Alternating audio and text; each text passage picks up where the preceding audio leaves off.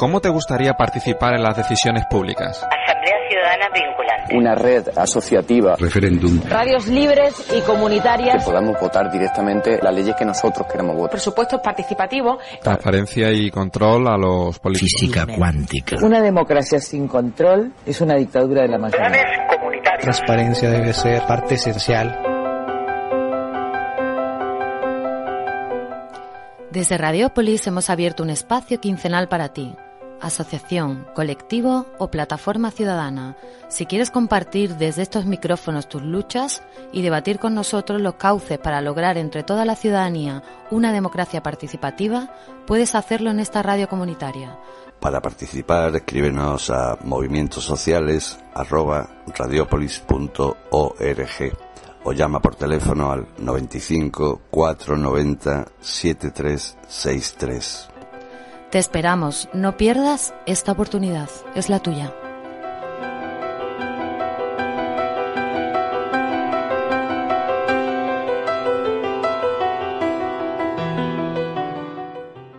Saludos oyentes de la Radio Ciudadana, de tu Radio Radiópolis y de los temas vistos y tocados desde la cercanía, los modos y las formas que los medios comerciales no suelen tener al uso, tal vez porque de ellos se espera el espectáculo, mientras de nosotros lo auténtico y lo que se toca a nivel de la calle.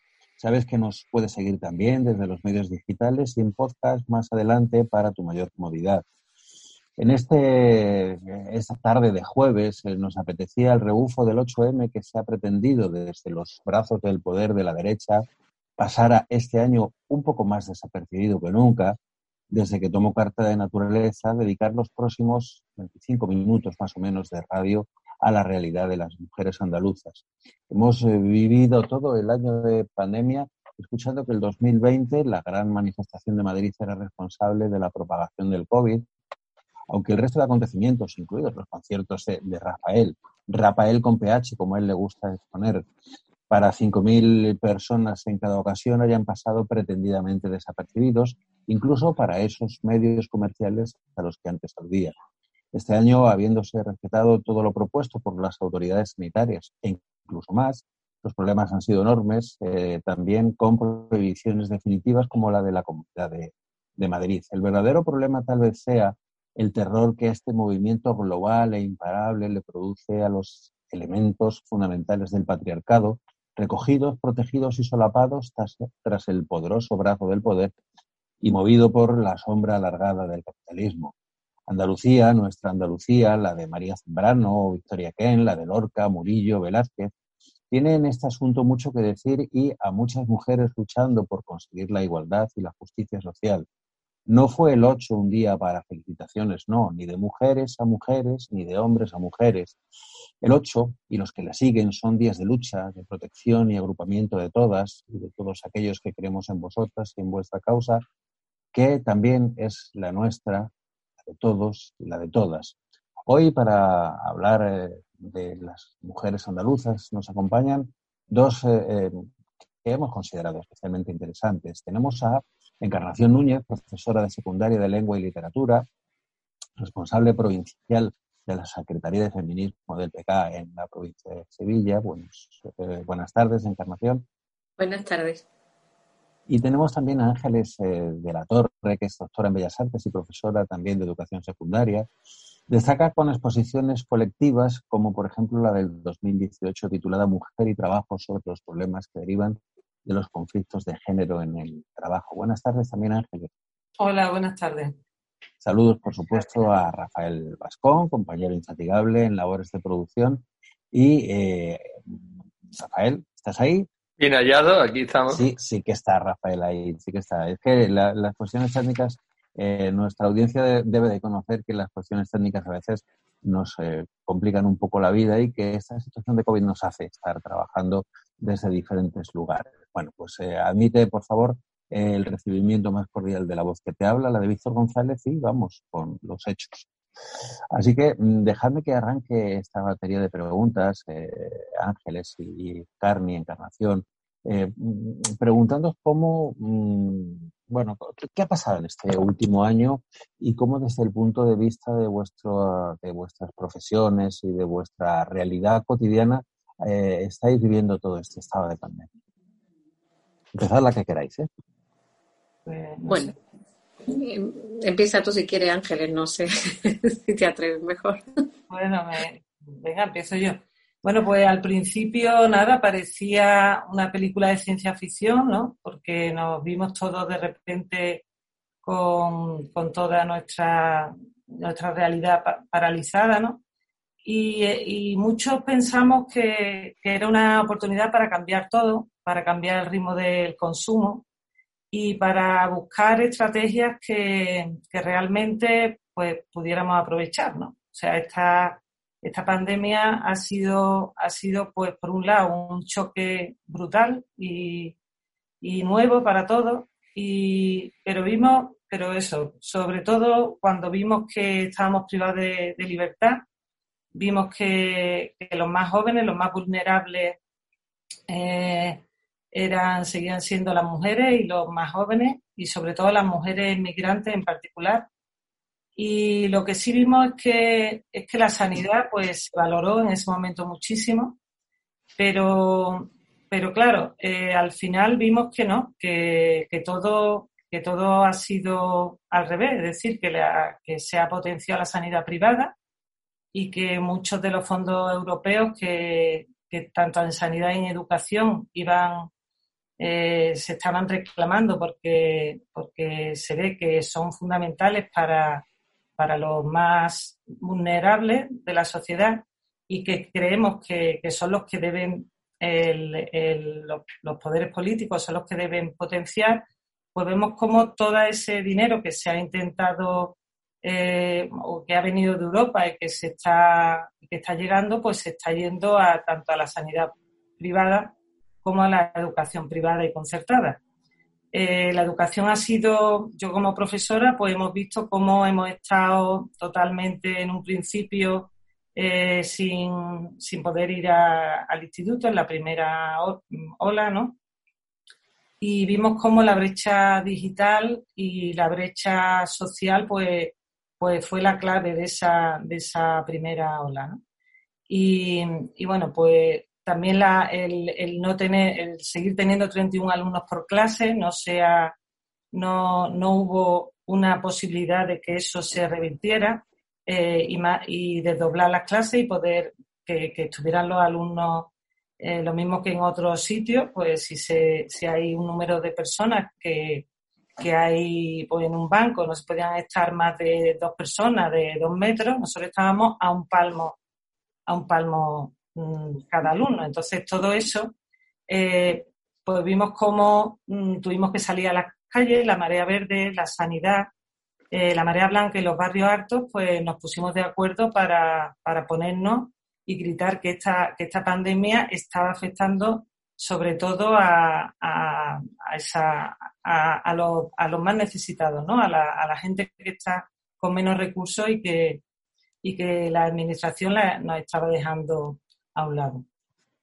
Eh, eso fundamentalmente es lo que, lo que yo he vivido y lo que seguimos viendo con expectación a ver qué, a ver qué es lo que, qué es lo que nos trae esta, el final de, de, la pandemia, ¿no? Que nos vamos a quedar, yo creo, como estamos, incluso peor, porque, porque se está viendo cómo, cómo los más necesitados y la gente, las mujeres y, y, los, y los estudiantes, pues están sufriendo esta, esta pandemia con bastante, con bastante fuerza y no, y no se están dando los, las soluciones.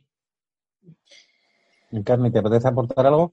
Sí, sí, yo totalmente suscribo las palabras de, de Ángeles, ¿no? Sí que es verdad que empezamos pensando que, que, bueno, esto sería solo el periodo de confinamiento. Luego vimos que la cosa se complicaba y que eh, la gente empezaba a tener una situación bastante difícil a nivel económica y a nivel social. El cierre de las escuelas fue un mazazo importante para muchas familias que, bueno, eh, estuvieron más o menos sobrellevando la situación mientras los centros de trabajo seguían cerrados. Pero claro, eh, los trabajos más feminizados han sido los trabajos que han seguido en activo incluso durante el confinamiento, ¿no? Con la sanidad. Y eh, los sector servicios, en concreto el comercio esencial, ¿no? La, la dependienta de una tienda modesta de barrio no ha podido cerrar, ni mucho menos. Más, ha tenido que atender a otra manera de atender a las familias con otras otros medios que se han puesto en marcha, ¿no? Todo el mundo habla de ese reinventarse del pequeño comercio que normalmente está, está eh, regentrado por mujeres, ¿no? Son emprendedoras. Y bueno, mm, hemos visto que se han puesto incluso el reparto a domicilio, a llevarle eh, el reparto a las mayores, a las personas mayores y dependientes. Eh, o sea, las mujeres han estado en primerísima línea, en batalla continua, el papel de esas limpiadoras que ha sido fundamental para evitar muchos contagios, las enfermeras, celadoras, doctoras, porque no olvidemos que en la sanidad hoy día hay también más mujeres que hombres y que toda la sanidad no solo son eh, la categoría laboral de doctor o de cirujano, sino que también hay muchas mujeres en el sector de la lavandería, de la limpieza, el comedor de esos hospitales. Eh, la brecha mm, social y económica se ha agravado con esta crisis. Eh, antes de la pandemia ya hablábamos de que la pobreza tiene nombre de mujer. Recuerdo eh, la organización del 8 del 8M de justamente de 2020, que como fueron días previos al cierre, eh, estuve participando en un acto en camas en donde había una compañera de Intermon Oxfam que, bueno, no es sospechosa de ser una organización rojera ni nada de esto, ¿no? Entonces, muy neutral. Y eh, hablaba de la situación de la mujer en toda Europa, no solo en nuestro país, ¿no? Y la verdad es que los datos son preocupantes en estas en estos años, ¿no? De, en este ya bien entrada eh, el siglo XXI, ¿no? Dos décadas ya del siglo XXI que sigamos con eh, niveles muy parecidos a décadas muy oscuras del siglo XX, ¿no? Mm. Entonces, la situación de las mujeres se ha agravado. Esa brecha digital y esa brecha social que se ha puesto de manifiesto, como decía Ángeles, a partir de la primera hora, se ha seguido agrandando, se ha seguido haciendo más evidente. No todo el mundo se ha podido ir de vacaciones cuando ha habido apertura en verano, ¿vale? A muchas le ha tocado trabajar, a muchas le ha tocado eh, tramitar un ingreso mínimo vital. Eh, nunca más eh, mejor traído el, nombre a lo de vital, ¿no? Que es fundamental para que las casas llegue el mínimo de sustento y en muchas ocasiones pues se ha ralentizado el trámite o la resolución más que el trámite. El que llegue el dinero a las casas no ha sido del todo efectivo, por lo que el sistema el sistema como tal, no hablo de gestión de gobierno, hablo de el sistema tal como está configurado, no ha permitido que a la gente llegue, porque es un sistema burocratizado, intencionadamente, obviamente, un sistema capitalista que no pone en el centro la vida de las personas, la, atención al ser humano, y no lo va a poner tampoco para atender a las mujeres que somos un poquito menos, ¿no? Que es que el ser humano entendido, ¿no? Porque entendemos siempre el ser humano, el hombre, ¿vale? Y eh, siendo un, un mundo de hombres, diseñado por hombres para los hombres, las mujeres estamos en un escalafón un poquito inferior, ¿no? Y todo para nosotras siempre se mira con lupa, somos culpabilizadas, criminalizadas. La extrema derecha ha tenido un año entero para acampar a sus anchas, para aprovechar esa desesperación de la gente, de las familias, eh, situaciones muy complicadas porque las casas se han vuelto espacios en muchas ocasiones hostiles para todos sus miembros. Entonces, eh, lo que debe ser un hogar, que es el refugio donde uno debe estar tranquilo, donde uno debe sentirse amparado y reconfortado, pues se ha convertido en pequeños infiernos, ¿no? Mm. Ese alumno que no podía realizar la tarea, que se va a quedar descolgado porque en la casa no hay los medios suficientes. Y que todas estas circunstancias que estamos enumerando, que son por aquí, por allí, esa tasa de paro de las mujeres en esta provincia, en la provincia de Sevilla, que ha llegado a, que estamos rozando el 60% del paro. El 60% de las personas paradas en la provincia de Sevilla, el 58 con algo, somos mujeres. O sea, eh, todo esto no ha provocado siquiera el sonrojo de las autoridades, de las personas que sí pueden tomar cartas en el asunto y, por supuesto, no va a suponer, desgraciadamente, lamentablemente, que salgamos de esta crisis mejores, como pensábamos en un momento, vamos a salir mejores, vamos a reforzar, vamos a reforzar la sanidad, la educación. Pues no, estamos viendo que el sistema eh, todo el mundo dice, está crisis, esto no sirve, no, eh, este sistema no es válido. Bueno, pues lo estamos viendo todo, pero nadie está tomando la medida para cambiar el O sea, queremos maquillar el sistema. O sea, sabemos que tenemos la casa mal desde los cimientos, ojo, desde los cimientos, la casa está mal, y queremos hacerle una reforma en el cuarto de baño. Pero no queremos levantar una casa nueva desde arriba, con un sistema completamente diferente, con un sistema que sí proteja a las familias, que sí ponga eh, en valor la igualdad entre hombres y mujeres y que sí ponga la vida en el centro de sus políticas y de sus acciones, de su economía. Y claro, creo. Sí, Sí, sí, No, y creo que esto no, no, nos va a hacer mejores, sino que va a volver a imperar la ley de la selva y va a ser un cambiarlo todo para que no cambie nada de nuevo. Y ante esta situación que, que habéis descrito, Mm, que, habéis, ¿cómo os habéis adaptado para poder eh, reclamar y movilizaros en este 8 de marzo? Porque la situación era bastante difícil, ¿no? ¿Cómo os habéis adaptado a, esa... Yo en mi caso... para poder hacer una acción? Yo en mi caso he salido por propia rebeldía. A ver, yo os comento, yo tengo una, una situación en casa ahora mismo bastante difícil. Yo tengo una persona mayor, inmunodeprimida por un tratamiento que está tomando muy específico, eh, de hecho, eso ha provocado que la niña que yo tengo, yo tengo una niña de tres años, no está yendo al colegio, porque los de tres años, como dice Ángeles, van con el mismo número de alumnos, los de tres años van sin mascarilla. Sí que no está habiendo muchos brotes en, esa clase en concreto de mi hija, ¿no? Pero también es verdad que están faltando muchos niños. Entonces, hay muchos padres que hemos tomado esa decisión de no llevar a nuestros hijos mientras la incidencia acumulada pues siga siendo para la OMS de alerta. O sea, es, que es de lógica y de cajón, ¿no? Entonces, como es no obligatorio, una etapa tal, pues entonces la, la peque no está yendo a clase. Y yo estoy prácticamente como en el confinamiento. Mi marido y yo salimos lo estrictamente necesario, vamos a comprar, a hacer un trámite que no se puede hacer online.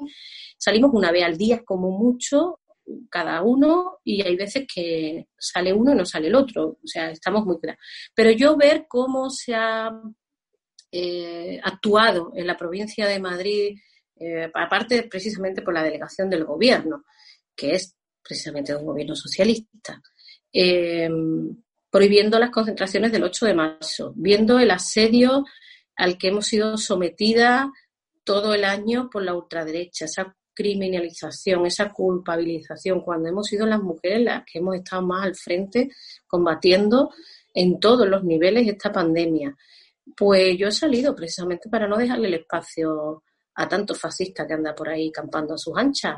Eh, la calle no es suya, ni mucho menos, ni lo va a ser, y las feministas no vamos a ceder ni un centímetro de adoquín de las calles, porque las calles también son nuestras. Y nuestra voz se tiene que escuchar desde mm, el respeto absoluto a las medidas de seguridad, lo hemos hecho escrupulosamente, tal como se hizo el día 25 de noviembre, al menos aquí en Sevilla, que es lo que conozco y en otras provincias con las que estoy en contacto. Y, yo he vencido muchos miedos y muchas precauciones y, he salido con toda eh, seguridad, con todas las medidas y he salido a, a, ocupar ese espacio porque entiendo que no podemos dar ni un solo paso atrás si no estamos el movimiento feminista, si no está ahí plantando cara, eh, el fascismo nos barre fascismo es la bestia negra del capitalismo. Cuando se ve amenazado, saca a pasear a su bestia, la suelta, ¿no? Siembra el miedo, siembra la represión, siembra, ¿vale? Y no hay arma más poderosa que el miedo. Y hay muchas mujeres que ya han perdido todo y ya no tienen ni siquiera miedo. Pues muchas gracias. ¿Y tú, Ángeles, quieres añadir algo al respecto? Bueno, sí, yo añadir eso, que es que todo el trabajo de que se ha venido haciendo todos estos años. Ha habido un movimiento que ha ido creciendo, que hemos visto cómo se hemos salido a la calle y, era un movimiento bastante alegre y, y con una fuerza importante, ¿no? Que hacía que esas personas que estuvieran, las personas más desfavorecidas que están en casa, que no pueden, que, se ven con problemas mm, serios y, que ven en ese movimiento de unidad de la mujer, pues ven también una oportunidad. Y bueno, y esa visibilización de, de, todo ese problema, pues era importante, ¿no? O sea, la calle, ocupar la calle ha sido muy importante y ha sido eh, fundamental. Pero yo este año, pues, pues he pensado que, bueno, pues he estado haciendo muchísimas cosas en educación y, eh, en educación se ha estado trabajando online y eh, presencial desde el principio. Pero bueno, he trabajado sobre todo con los alumnos, con el tema de la mujer. Hemos hecho una campaña de mujer recuperando figuras andaluzas, de mujeres andaluzas. Hemos hecho carteles y hemos cogido también el tema del habla andaluza. Hemos hecho ahí una mezcla eh, que ha sido bastante interesante porque, porque todo esto en la educación es, creo, la base para que esto vaya cambiando y siga cambiando.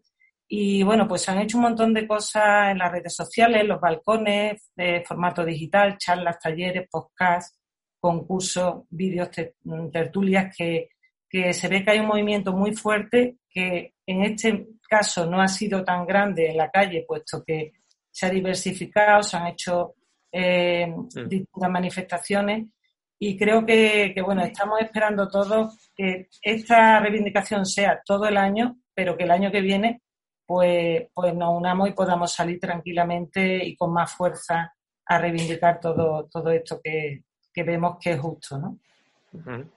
Fijaros qué rápido se pasa el tiempo en la radio. Hemos consumido dos terceras partes de nuestra media hora, con lo cual para finalizar mm, tenemos solamente diez minutos. ¿Qué quiero deciros? Pues hombre, vamos a tratar de ser un poquito más rápidos en las respuestas, a ver si somos capaces de poner en oídos de, la audiencia mm, muchas más cosas. Em, de hecho, yo quería eh, que me hicierais una valoración, si es posible, en cuanto a cuáles son los factores eh, de discriminación adicionales que tiene la mujer andaluza frente al resto de, mujeres en, el, en todo el territorio español.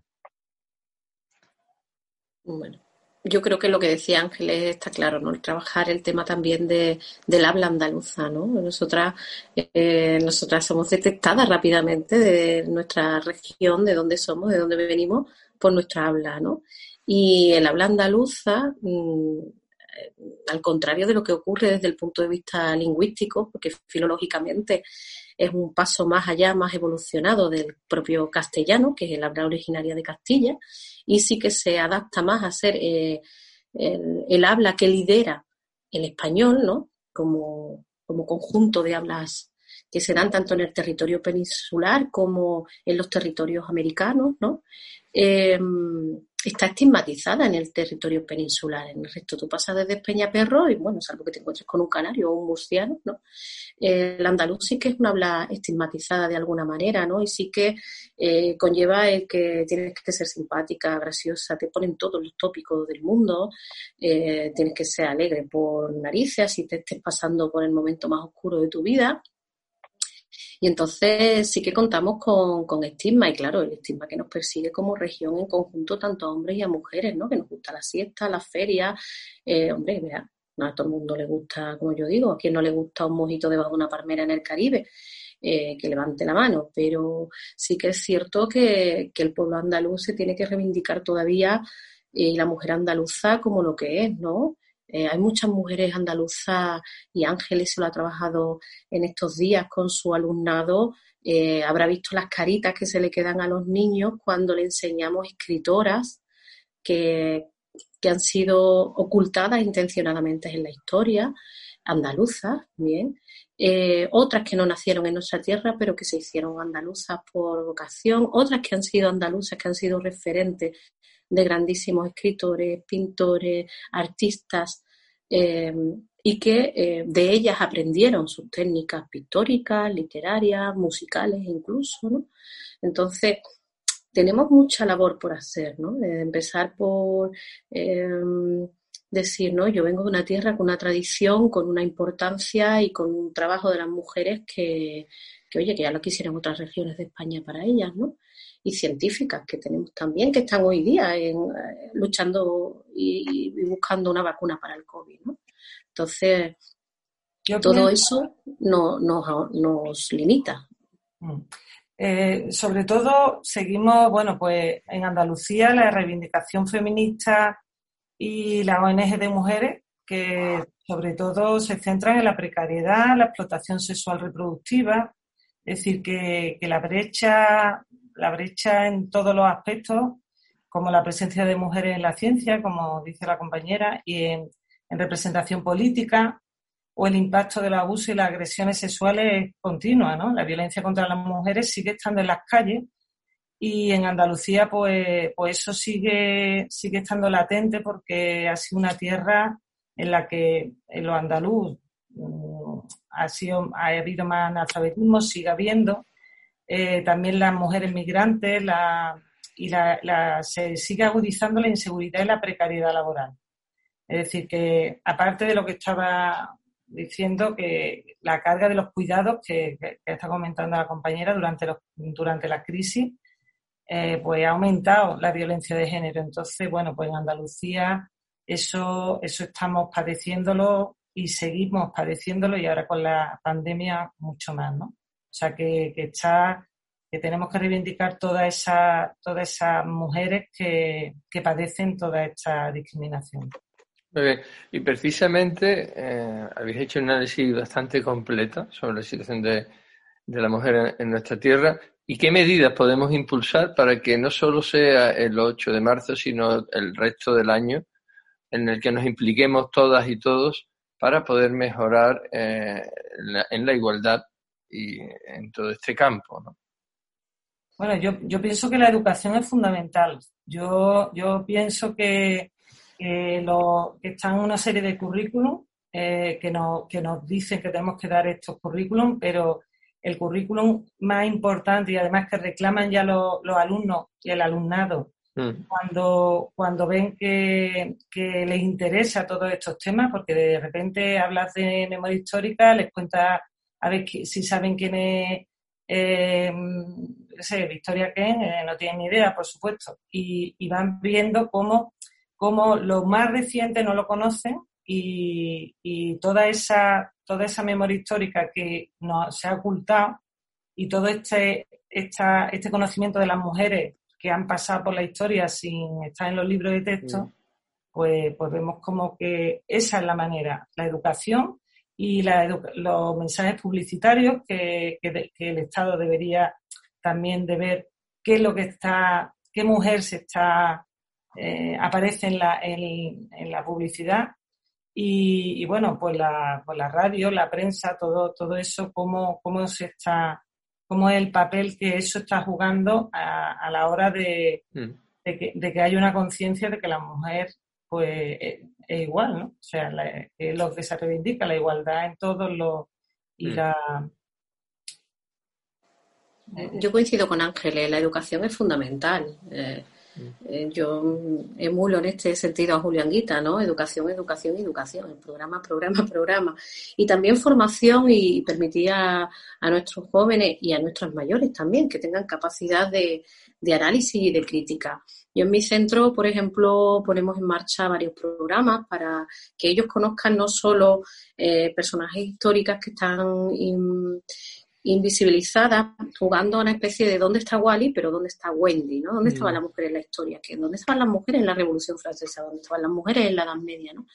Es un trabajo que se hace con el área de historia, pero que también se lleva desde el punto de vista de lengua, porque a la hora de elaboración, por ejemplo, de una biografía, pues en vez de hacer una biografía tipo, pues tú eliges un personaje, mujer de la historia, y me la vas a investigar y me la vas a buscar, ¿no?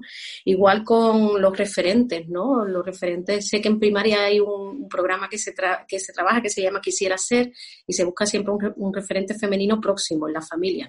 Entonces es una mujer, ¿no? Eligen o a la abuela o a la madre o a mi tía, porque mi tía es muy aventurera, porque es muy viajera. Bueno, pues nosotros en secundaria lo que hacemos es buscar mujeres en el presente, que destaquen en el, en el, en el deporte, en la ciencia, mm. en la pintura. Entonces, tienen que buscar y se dan cuenta que hay. Lo que pasa es que no todo sale en la tele. Hay campañas muy eh, buenas que ayudan, por ejemplo, con, no sé, la secta, la de reivindica a las mujeres científicas, ¿no?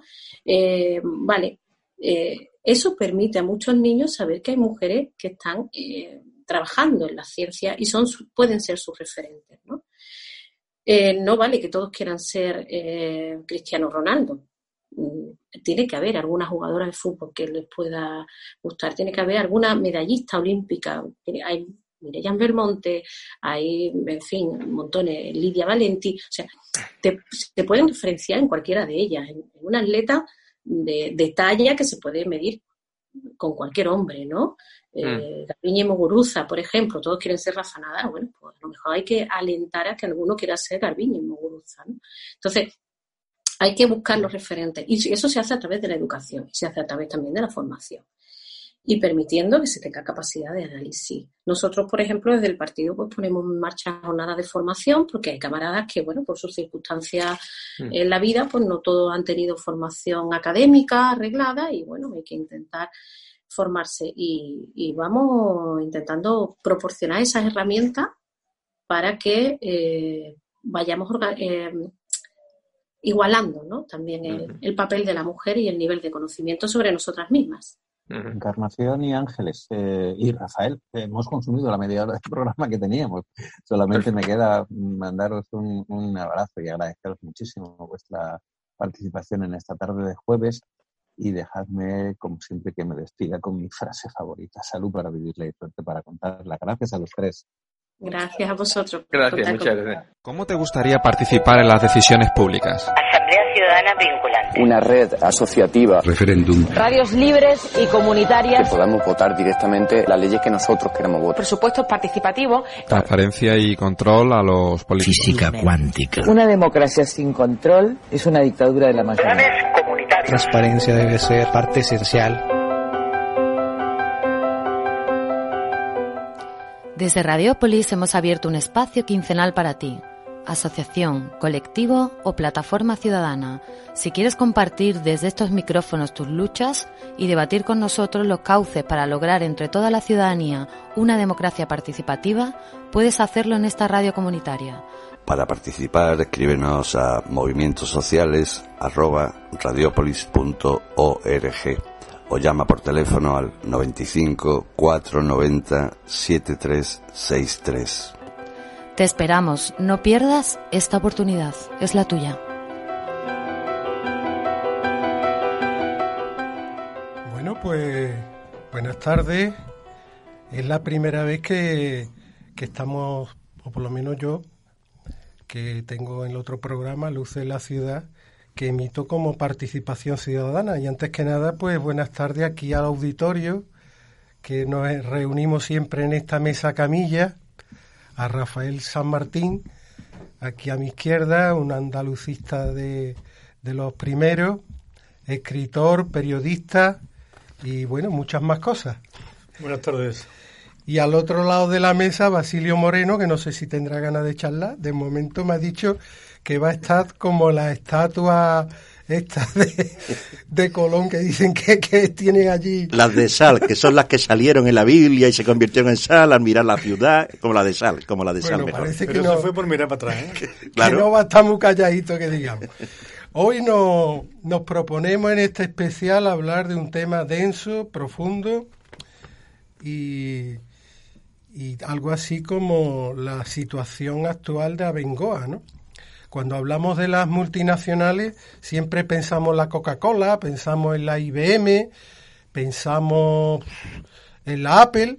Pues señores, aquí en Sevilla, capital de Andalucía, tenemos a una empresa multinacional española que trabaja en tropocientos países, que, que se suponía en, allá por el año 2012, que son los últimos datos que, de que disponemos, que tenía una plantilla superior a 26.000 trabajadores y en concreto el 30% prácticamente eh, localizados en España y el otro 70% fuera de España, ¿no?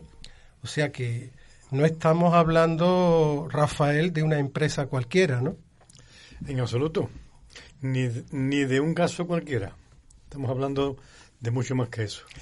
Bueno, para entrar con ganas, yo había pensado poner una musiquita mientras que llamamos por teléfono al amigo Manuel Ponce, eh, que es el secretario de FICA UGT, que precisamente en este momento está en la mesa negociadora que, que aborda toda la problemática de esta gran multinacional. Así que vamos a escuchar a Carlos Cano. Marcelo,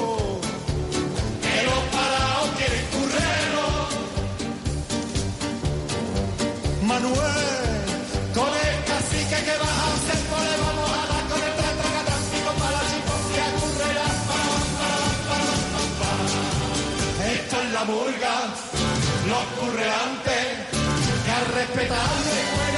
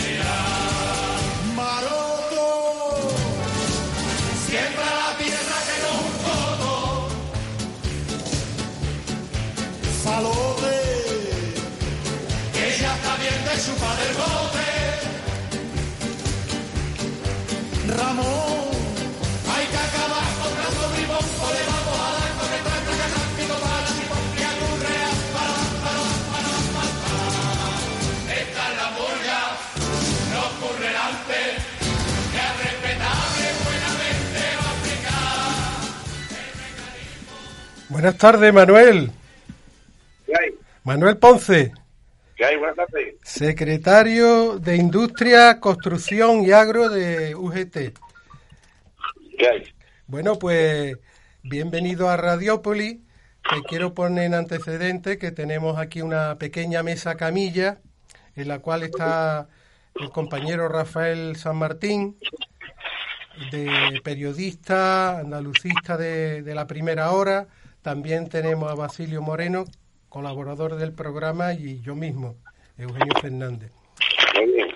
Hablar de Abengoa, que es el tema que hoy nos reúne aquí, es hablar de una empresa que eh, se funda ya por el año 1941 por Javier Benjumea Puigcerver y José Manuel Abaurre Fernández Pasal, Pasalagua y tiene su sede en Sevilla, en el campus Palmas Alta que eh, habíamos adelantado hace unos momentos que en, lo- en el año 2012 se estimaba una, con una plantilla superior a 26.000 trabajadores, de los cuales 3.000, al menos en ese momento, estaban trabajando en Sevilla. No sé si como eh, inicio te gustaría añadir algo más. Bueno, mm, como he dicho anteriormente, buenas tardes a todos. Eh, en ese, en esos años, posiblemente en Sevilla pudiera haber muchísimos más trabajadores, porque solamente Palmas Altas, aproximadamente la, la plantilla era de 2.900 trabajadores. Y, y y Euconsa mm, tenían más trabajadores que los que tienen hoy en día. Entonces, podría haber tranquilamente 4.000 trabajadores largos en Sevilla, nada más, ¿eh?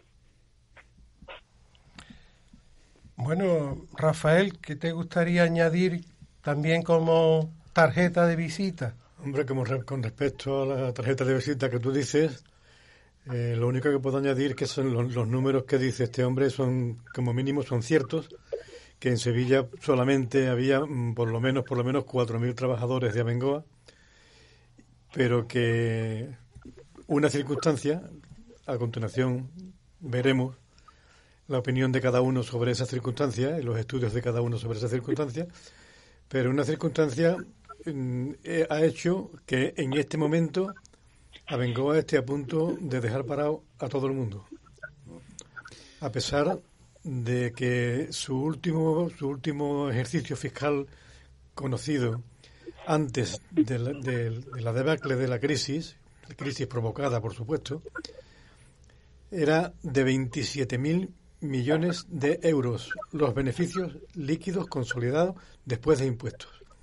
Es, una- es un caso inexplicable, pero sigamos hablando. Pues Sí, yo, yo que iba a estar callado, lo siento. Me ponéis un micrófono y me pierdo.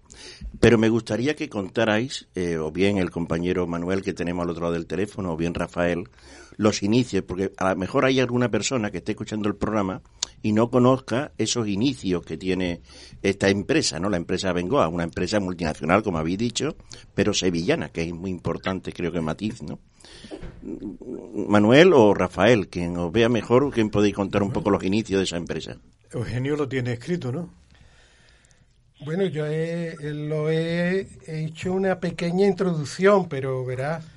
Bueno, pues podemos contar que Abengoa nació, como he dicho, en 1941 y desde el primer momento, bueno, empezó para fabricar motores, motores eléctricos. Se dedicaba, estaba en el Paseo de Colón y se dedicaba únicamente a fabricar motores eléctricos. Fue ampliando su negocio y fue creciendo. Sus primeras oficinas, ya como gran empresa, estuvieron en la avenida de Carlos V y ocupaban toda la manzana del edificio que da Avenida de, de Carlos V, que da justamente al lado de donde está, donde eh, empieza la Avenida de la Bujaira, donde cruza la Avenida de, de la Bujaira, de, perdón, de la Avenida donde pasaba el tren antes, no recuerdo ahora el nombre. Bueno, eh, A los es- pies del, del puente de a los pies del, del puente Gran Ramadilla, Gran antes de llegar a la estación de San Bernardo. Eso es. Pues, bueno, sí, en la calle que cruza, que da a la estación de San Bernardo, que entonces no era calle, era vías del tren. Entonces esa es la primera gran oficina que tiene, pero ya algún tiempo después se trasladaron a la avenida de la Bujaira, a un edificio muchísimo más grande y además ocupaban el edificio entero. Allí cabe mucha gente trabajando. Esto significa que la empresa ha ¿Dónde crecido estaban los arcos? ¿En la que se refiere, en la que montaron donde estaban los arcos? ¿Dónde están ahora los arcos? ¿El No, no, no, en la avenida de la Bujaira, esquina a Luis Montoto. Sí. Con Luis Montoto. Eso es, eso, eh, la avenida de la Bujaira es la que da a la estación de Santa Justa. Entonces, mm, esa empresa se hizo multinacional mm, relativamente pronto. Allá por los años 50 ya era multinacional. Ha movido muchísimo, ha cambiado muchísimo y ha creado muchas empresas filiales. Un detalle es que, que yo sepa, no ha comprado ninguna. No se ha dedicado a comprar empresas en crisis, sino que ha montado las filiales de por sí. Una de las primeras que le quisieron encontrar un problema y no se lo encontraron fue con Telvent. Y otra fue Becosa, una empresa de plásticos que, reside en Murcia. A, a Bengoa le han buscado las cosquillas muchas veces. Y el primero que se las buscó fue Francisco Franco, que en varias ocasiones le pidió a Bengoa, a, a- a- a- ay, no me acuerdo el apellido, perdóname. A Benjumea. A Benjumea. Le pidió a Benjumea que trasladara la sede a Madrid. Al conde de Colombi. Sí. Colombia. O Colombi. Le pidió que, tra- que trasladara la sede a Madrid. Y Benjumea, todas las veces que le pidieron que trasladara la sede a Madrid, dijo que él no se movía de Sevilla. Ese fue su primer pecado, no quererse trasladar de Sevilla. Mira, desde principios del siglo XIX, todos los gobiernos de España, todos, sin excepción de ningún tipo, y en este libro está contado y demostrado, han hecho todo lo posible y casi lo imposible para quitarle a Andalucía la industria. Y que hubiera una multinacional en Andalucía, para ellos era casi un pecado mortal, o era equivalente a un pecado mortal. Bueno, eh, Manuel, para ponerte en antecedentes, que puedes intervenir en el momento que lo desee, aquí Rafael ha puesto un libro encima de la mesa, se llama Europa, solución o problema. Andalucía como parte del tercer mundo. Yo no sé si ya es momento de entrar en, en los últimos tiempos de Abengoa, ¿no? ¿Qué ha pasado para que entremos en esta espiral crítica, ¿no? Bueno, eh, nosotros lo que conocemos de Abengoa, porque sindicalmente hablando, donde hemos, hemos tenido presencia siempre ha sido en, la empresa Core, la empresa corazón de toda la vida de Dios de Abengoa, que, ha sido Inavensa, y estuvo en su día Aveconsa y Euconsa. Son las tres empresas y Aventel en telecomunicaciones. Esas cuatro empresas han sido empresas sindicalmente activas de toda la vida.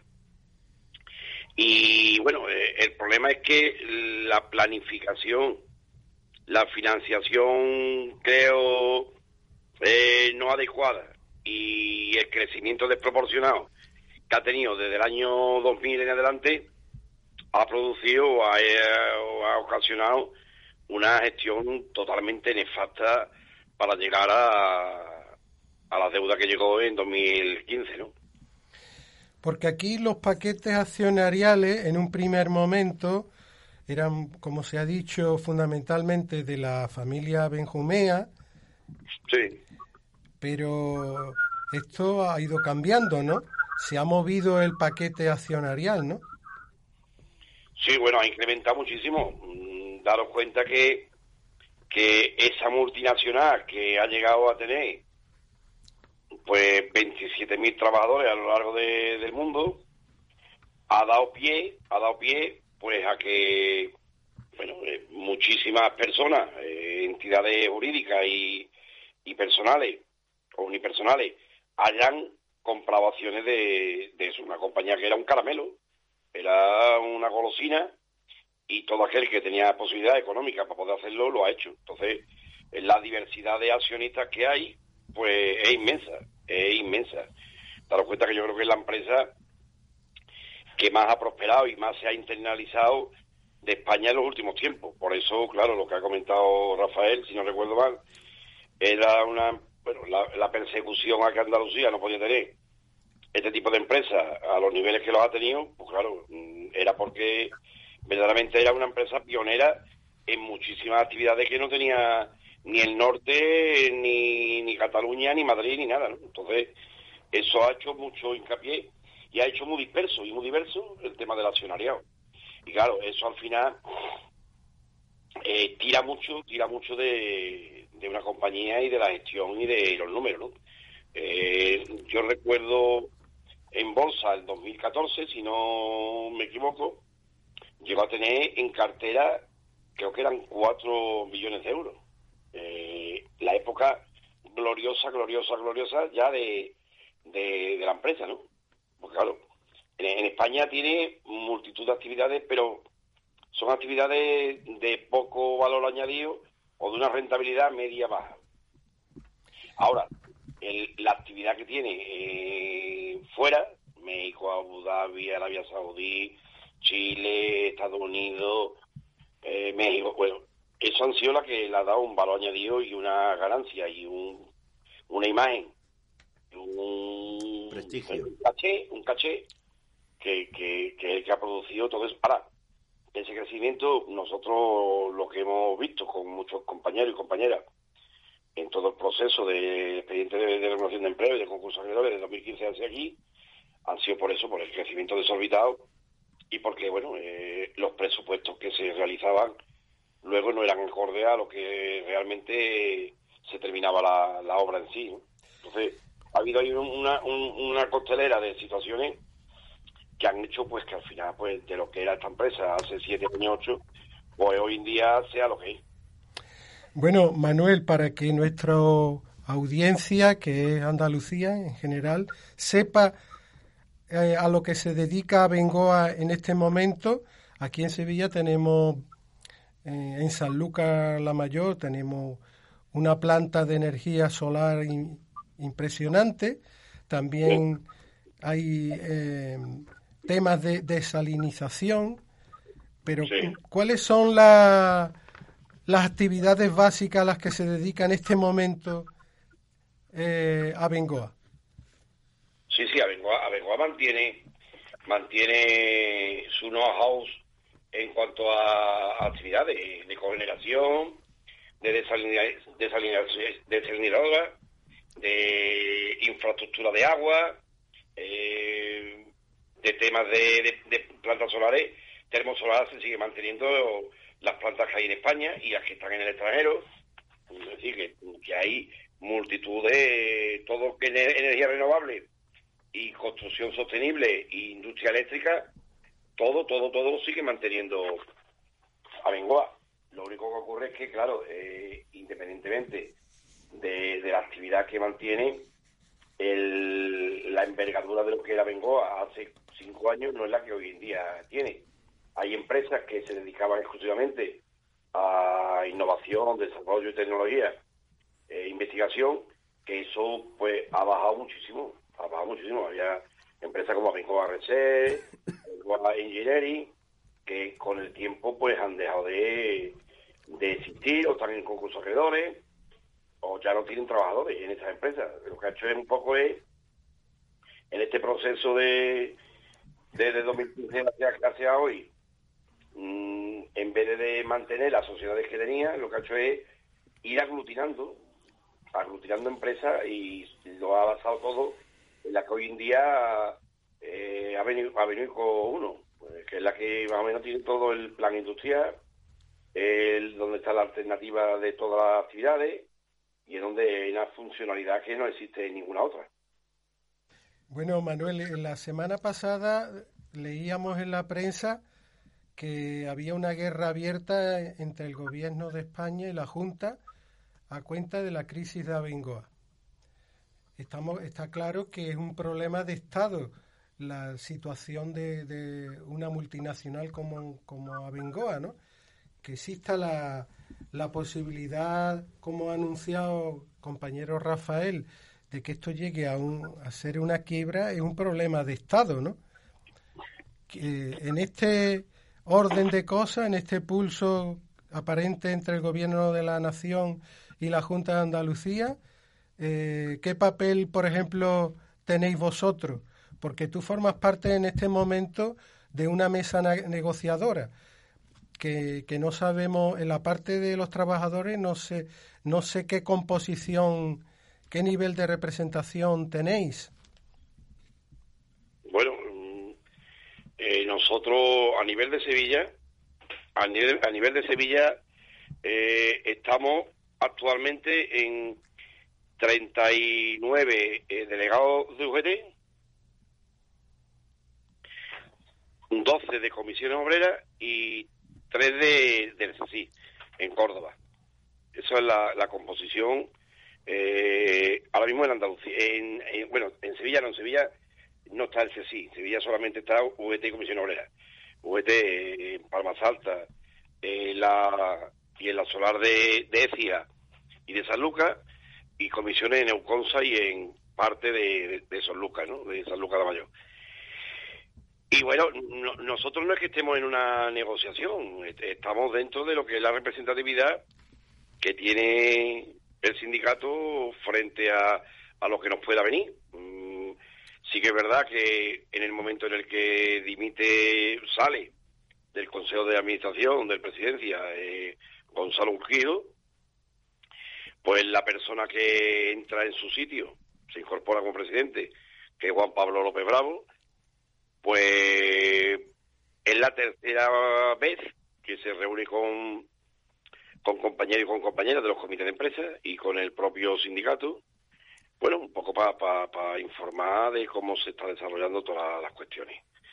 Eh, sí que es verdad que a partir de verano, aquel compromiso que había adquirido la Junta Andalucía de apoyo a las empresas, eh, de participar en el plan de refinanciación de Abengoa y demás, que fue rubricado el 6 de agosto, con la idea de que la Junta de Andalucía eh, aportara su parte correspondiente de los 20 millones. Bueno, pues a partir de, septiembre, pues no declina. El participar, alude que no tiene herramientas ni mecanismos jurídicos para poder aportar los, los avales de los 20 millones, cuestión que nosotros ni lo entendemos ni lo compartimos, puesto que entendemos que un, un ejecutivo como el gobierno andaluz desde el mes de diciembre de 2018, si no recuerdo mal, que entra a gobernar la comunidad autónoma, eh, ha tenido tiempo sobrado de, conocer, estudiar y ver la problemática industrial de, la comunidad autónoma, para abordar las diferentes cuestiones que, que tuviera que abordar. A nosotros no nos vale que como que como venimos diciendo durante 20 años que el PSOE da dinero a las empresas por toda la cara y tal y cual, y toda esta historia, a mí me sirvan de justificante para yo no hacerlo, porque entendemos que hay mecanismos sobrados, sobrados para poder eh, apoyar, ayudar eh, a empresas en crisis y en situaciones que, y sobre todo en pandemia, ¿no? que yo creo que más, más que los políticos se han dedicado a comprometerse a ayudar a las empresas en crisis, no ha habido ninguno. Y bueno, y la, la, la situación de Abengoa ha venido a originar sobre todo, sobre todo, sobre todo por la crisis, porque la situación de Abengoa en el mes de marzo, febrero del 2020 era, entre comillas, inmejorable. Con la, con la deuda, con la situación que había, pero a nivel de, de proyectos, de programa, de carga de trabajo y de plan de viabilidad futuro, era bastante bueno. Pero claro, eh, eh, la pandemia que hemos tenido ha sido una pandemia a nivel internacional, donde se han paralizado muchísimas obras, donde se ha bloqueado muchísimos proyectos, donde se han paralizado muchísimas cuestiones, y eso pues a todo el mundo afecta de manera colateral, y máxime cuando tienes tú una financiación eh, cogida de un hilo, y que eso te conlleva tener que volver a tener un, tercer rescate.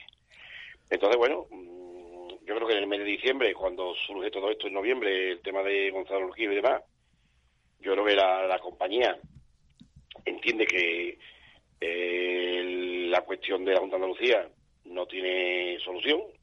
Ellos han dado por, por terminado, finiquitado, la, la cuestión de Abengoa en cuanto a tener que ayudarla, apoyarla o participar de, ese, de esa financiación. Y, y lo que hace la compañía, según la información que tenemos, es dedicarle todo el trabajo y el tiro a, al gobierno de España para que, bueno, intente por todos los medios cubrir la parte que corresponde a la Junta de Andalucía y lo que, bueno, en teoría le faltara para para la financiación definitiva y el tercer rescate. Bueno, En- lo que está en diciendo... Sí, perdona. Vale, lo que está diciendo Manuel me confirma que la debacle de Abengoa ha sido una trampa urdida por los bancos. Mira, precisamente Gonzalo Urquijo es un hombre del Banco de Santander. Y como hombre del Banco de Santander ha, ha- ha entrado en Abengoa como un elefante en una cacharrería dispuesto a terminar de destruirla. Y por eso esa, esa no gestión que ha tenido y por eso esa dimisión. Lo que digo es que es imposible, imposible que una empresa que tiene eh, empresas filiales y sucursales en varias ciudades de Estados Unidos, en varias ciudades de China, de India, de Brasil, que está repartida por todo el mundo, que tenía más de 20 filiales, entre ellas Befesa, Telven, que ya digo, Telven fue la primera que intentaron cargarse los jueces, o Accesorios Preformados S.A., Expresa, que tiene como 50 años, la primera filial que creó Bengoa, 50 años viviendo perfectamente en Sevilla. Una empresa que solamente en biocarburantes tiene 16 plantas, o tenía 16 plantas. Bi- Biocarburantes que estaban produciendo eh, energía ecológica. El primer gran pecado, por decirlo de alguna forma, de Abengoa fue negarse a irse a Madrid. El segundo pecado de, de Abengoa, también entre comillas, fue el dedicarse a energías eh, renovables. Cuando Abengoa empieza con el bioetanol, cuando empieza con, con los biocarburantes, cuando continúa con las, con las mm, eh, empresas como eh, la, la- la de esto mm, de Compañía Española de Petróleo en San Roque, cuando empieza con las, empresas de cogeneración que tenía en Motril, en Villaricos, en Teijeiro, en Galicia, en Salamanca, en Cartagena y en Baracaldo, con 152 megavatios de potencia que estaba pro- produciendo. Y sobre todo, cuando empieza con la energía solar, es cuando se hace el enemigo a batir. Cuando Abengoa entra en energía solar, empieza a montar grandes centrales solares con una particularidad, que tienen una, una tecnología que es exclusiva de Abengoa, que ni Estados Unidos ni Japón todavía han sido capaces de conseguir sintetizarla. Y es que es la- esas centrales solares de Abengoa, que son mm, eh, las normales centrales solares, tienen con las demás una diferencia.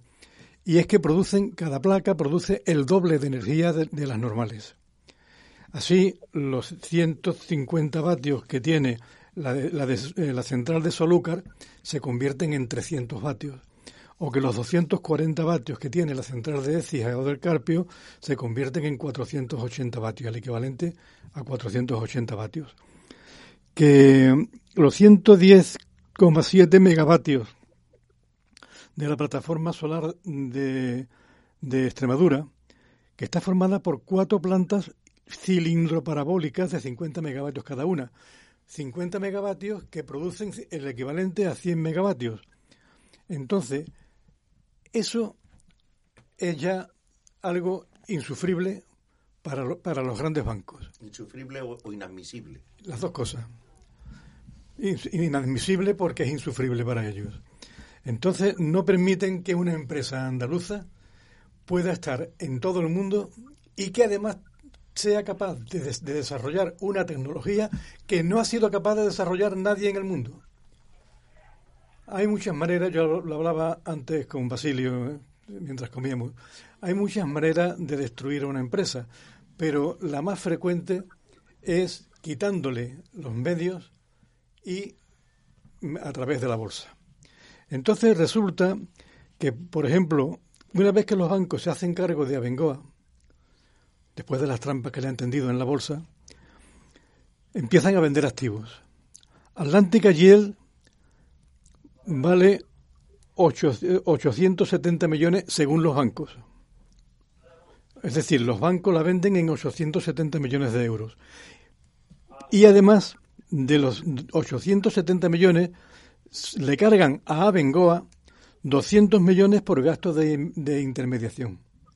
Pero es que además los 870 millones Abengoa no los ve.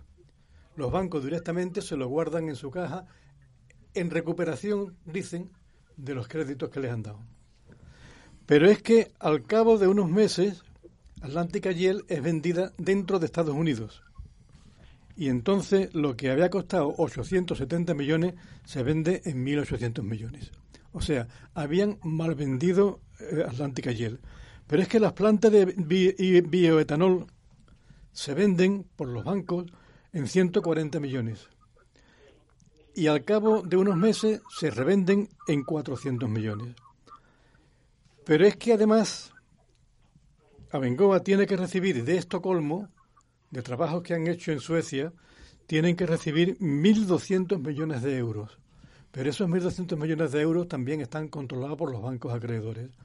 Y esos 1.200 millones de euros, cuando se cobren, presumiblemente, irán a la caja de los bancos, no pasarán por Abengoa. Abengoa no verá nada de ese dinero.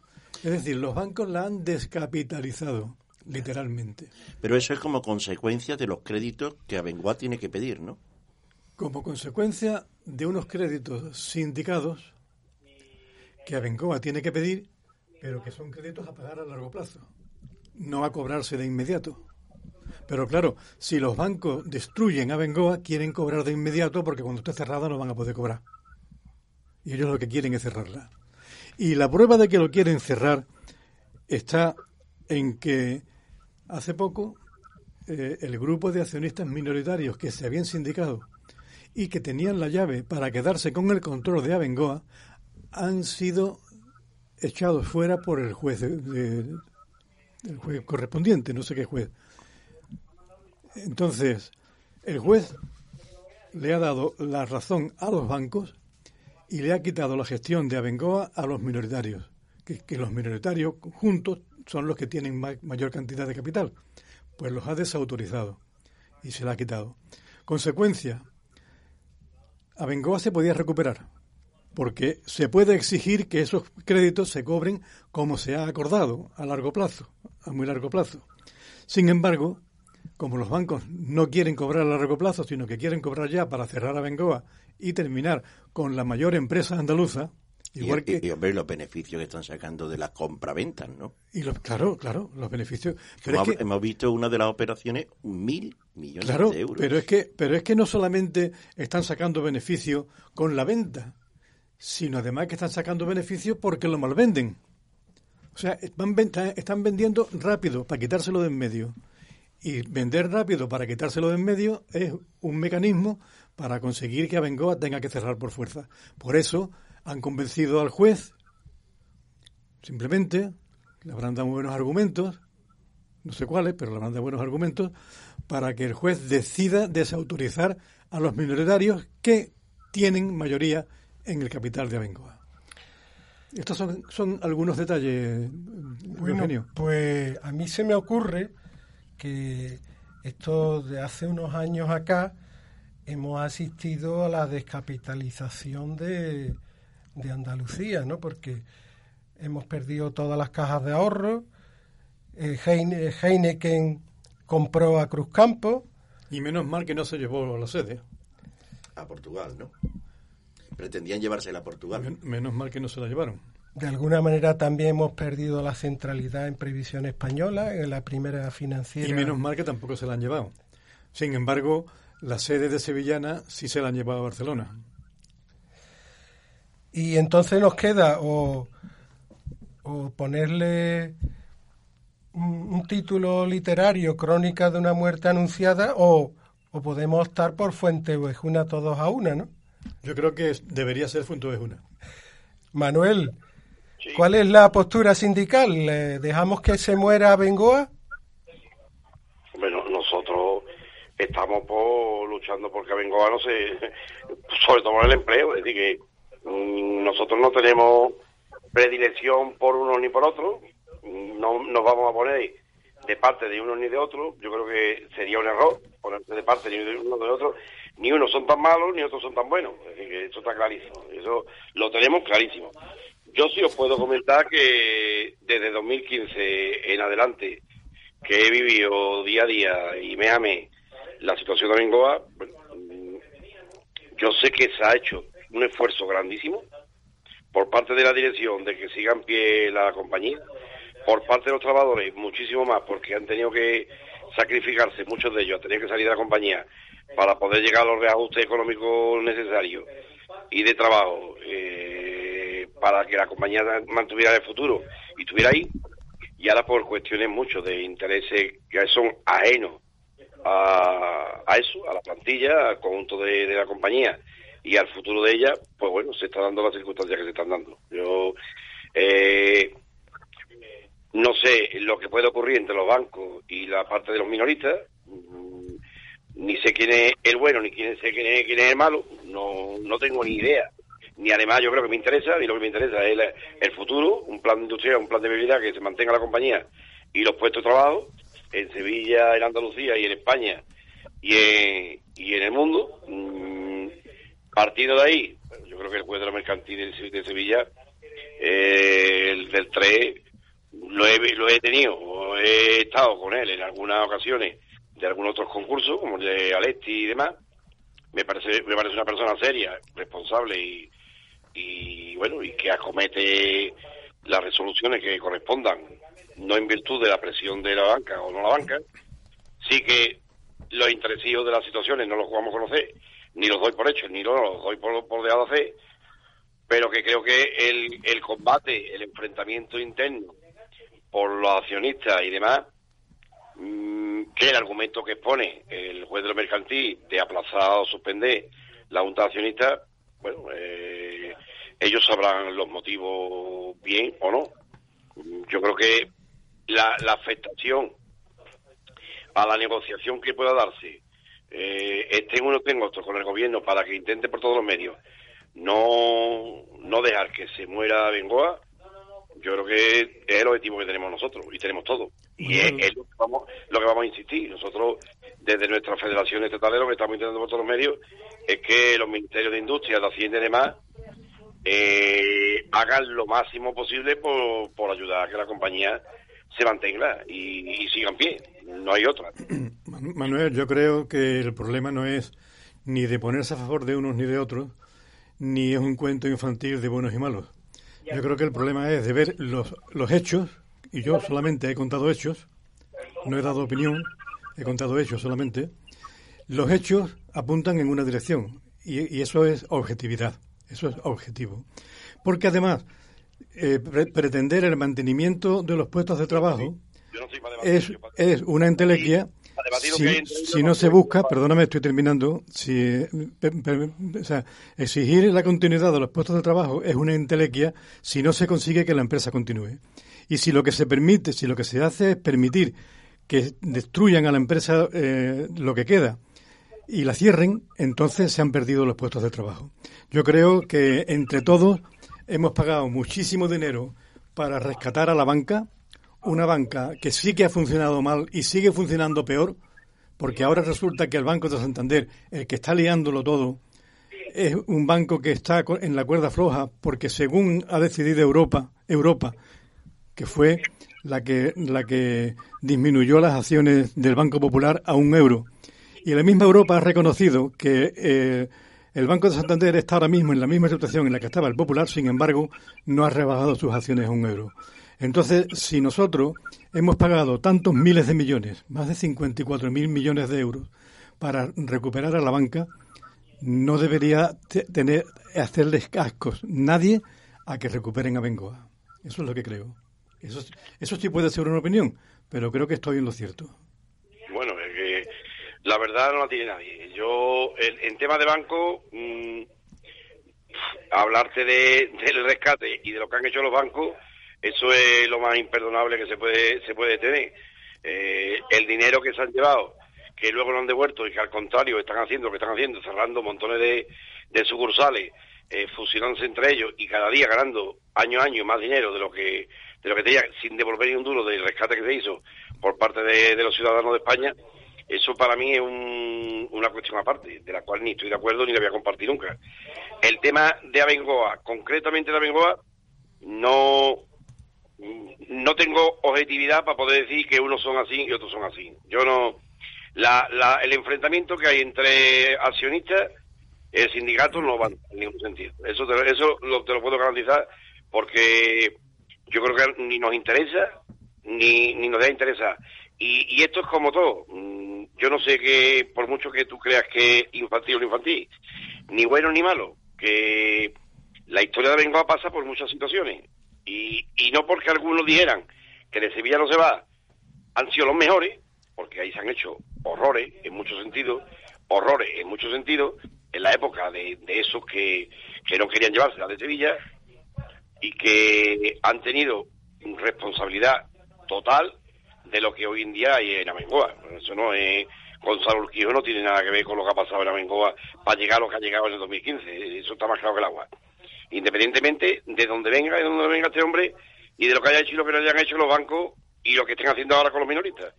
Que en esa situación yo creo que no ni corresponde ahora ni, ni es la solución de Amengoa. La solución de Amengoa es ahora mismo, como no sea el gobierno el que coja por, por los cuernos el, eh, el conflicto, le dé una solución acordada con todo el mundo, no hay solución a esto.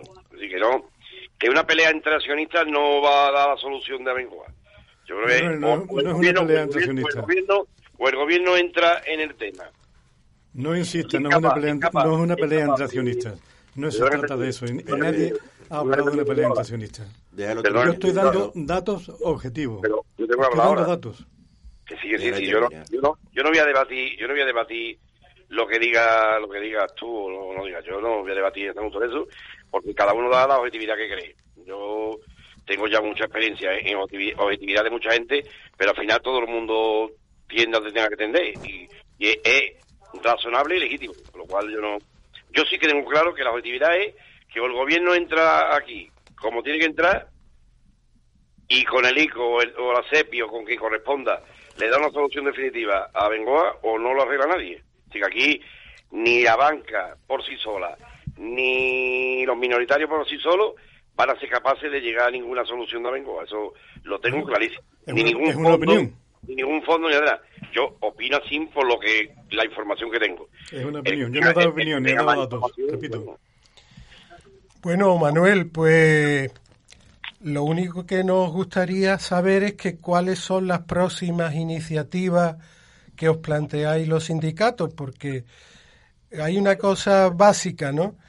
El que no llora no mama o el que no sale a la calle y se hace se hace visible, pues no, no se le no se le toma en consideración. No- todavía nos acordamos de, de los finales de Astilleros, ¿no? Y de que esta gente se plantaban en la Avenida de la Constitución. No es que sea lo ideal, pero bueno, hay que hacerse visible, ¿no? No sé si tenéis un plan de acción al respecto.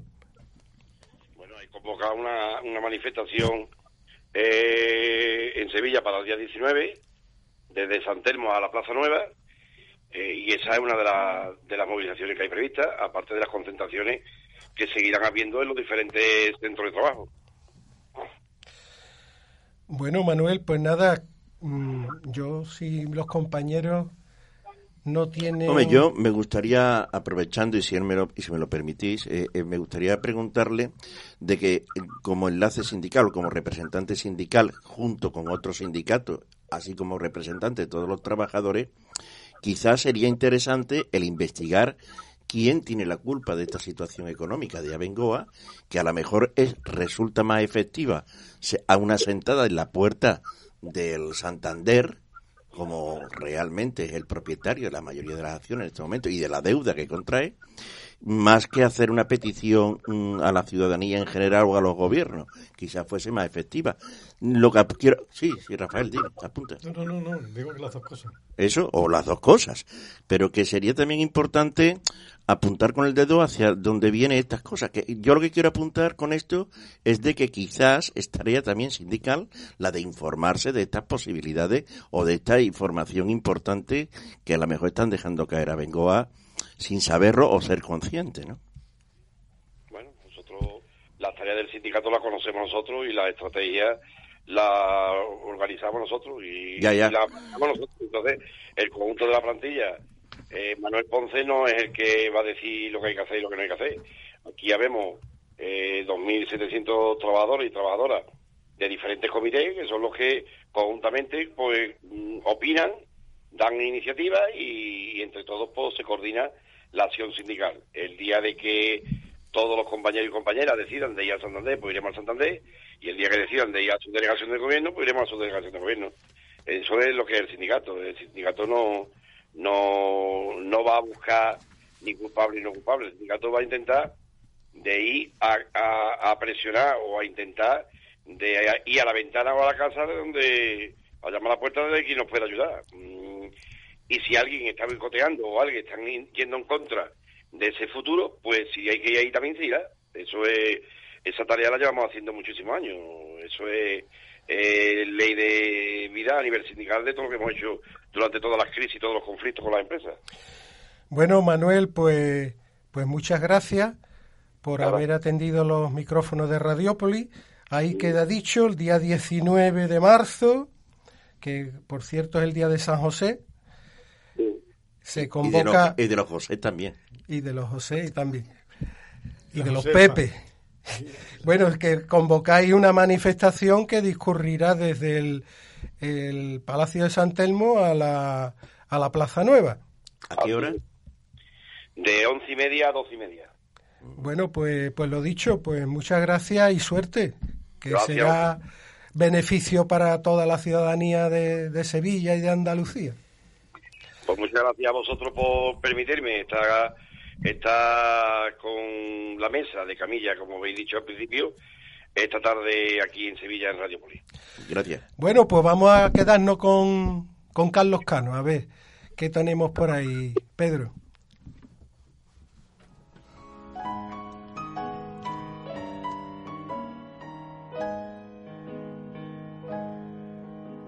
Aún recuerdo el piano de aquella niña que había en Sevilla, la novia del embarcado. Nunca la siesta dormía, sola en los corredores de mecedora. De consola y lorito sueña el querer que a Cuba se fue y aquella mujer está tocando el piano. Escribe en su blanca mano cartas de amores que han de volver.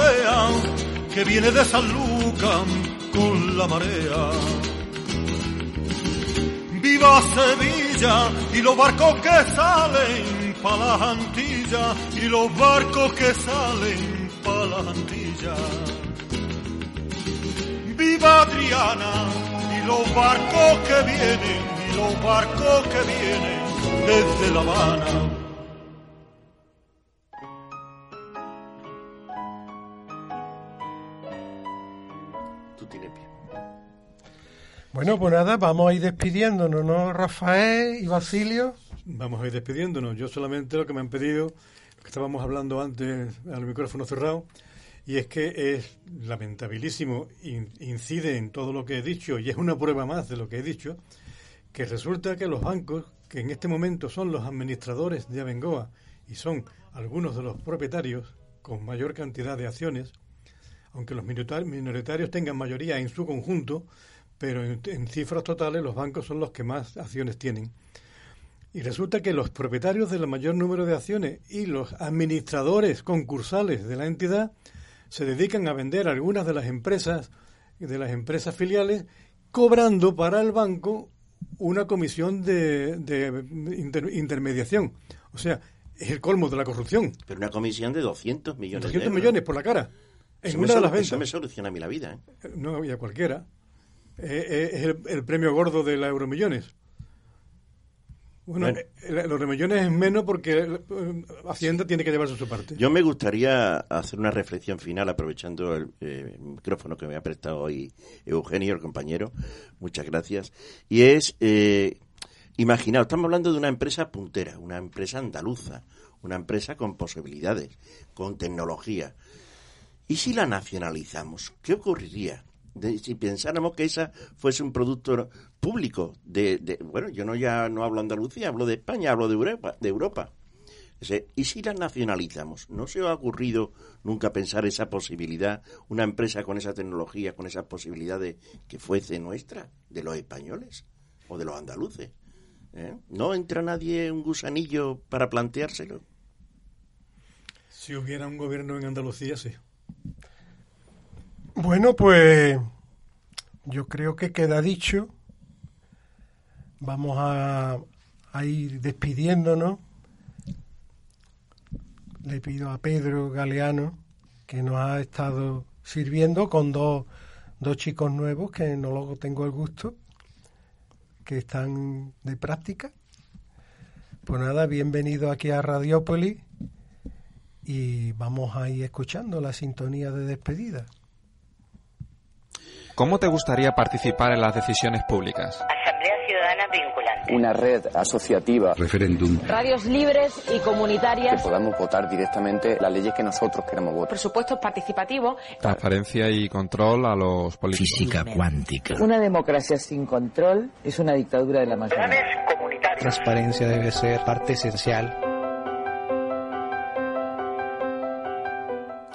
Desde Radiópolis hemos abierto un espacio quincenal para ti, asociación, colectivo o plataforma ciudadana.